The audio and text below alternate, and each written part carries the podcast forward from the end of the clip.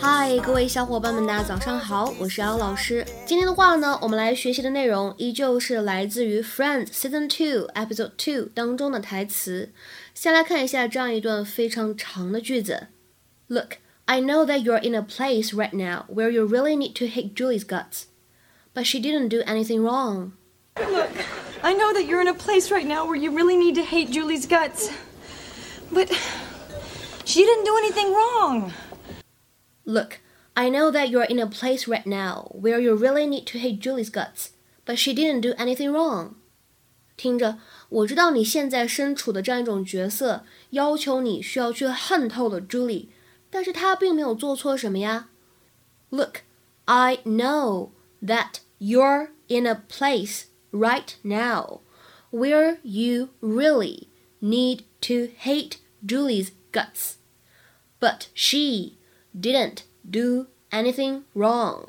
这段台词当中呢，首先 in 和 a 可以连读，会变成 in a in a place in a place。Right now 当中呢，可以有一个不完全失去爆破，我们可以读成是 right now right now。Need to 当中呢，有一个完全失去爆破，可以读成是 need to need to。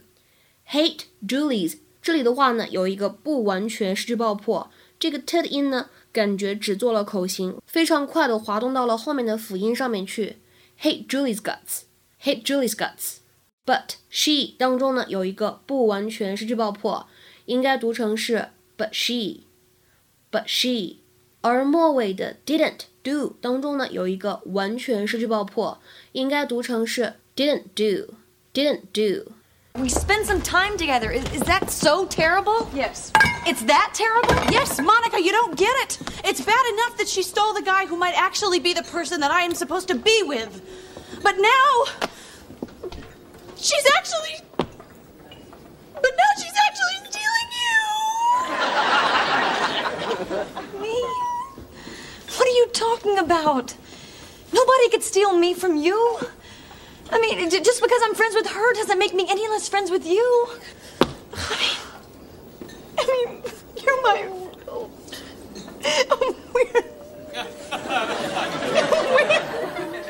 oh, I love you. I love you. You guys, um, I know that this really doesn't have anything to do with me, but um, I love you guys too.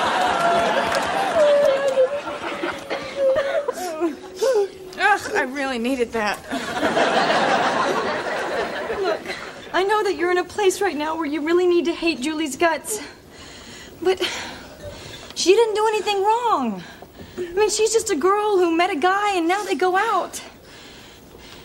And I really think that if you gave her a chance, you'd like her. 在今天节目当中呢，我们会重点来学习这样一个动词短语，叫做 hate somebody's guts。这个 gut gut 这个单词，它本意呢指的是肠子，在口语当中呢，其实在它后面加上 s guts 这个复数的形式呢，经常用来指代 courage 勇气或者胆量。这个用法，我相信各位同学应该不是第一次见到了。在口语当中呢，我们可以说 have the guts to do something，表示的是有做某件事情的勇气，或者像汉语当中我们会说有胆子、有胆量去做某事，have the guts to do something。比如说，He doesn't have the guts to walk away from a well-paid job。他没有勇气去放弃一份待遇优厚的工作。He doesn't have the guts to walk away from a well-paid job。那我们今天视频片段当中出现的 hate somebody's guts 什么意思呢？把某个人讨厌到了极致，恨死某个人了，这个意思。这样一个表达 hate somebody's guts，一般来说只在口语当中使用。表达的意思就是我刚才说的，非常讨厌某个人，非常憎恶某个人。To hate somebody with great intensity，或者 to feel nothing but hatred for one。比如说，举一个非常简单的例子，我们两个之间怎么样呢？互相憎恶。We hate each other's guts. We hate each other's guts. 那么再比如说，他并不憎恶你，Paul，他只是因为你之前对他撒谎而对你生气而已。He doesn't hate your guts, Paul. He's just mad that you lied to him. He doesn't hate your guts, Paul. He's just mad that you lied to him. 今天的话呢，请各位同学尝试使用我们刚才讲过的动词短语来造一个句子，应该会使用到虚拟语气。如果他知道了事情的真相，他肯定会恨死我的。这样一个句子应该如何来翻译呢？期待各位同学的踊跃发言。我们今天节目呢就先讲到这里了，拜拜。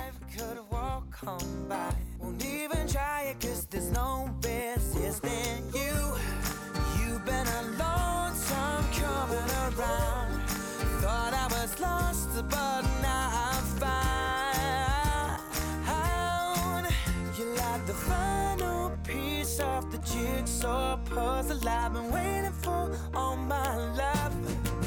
Baby, you make it better now. My Cinderella's got the slipper that fits, and I know this is it. Cause this jigsaw sure looks right.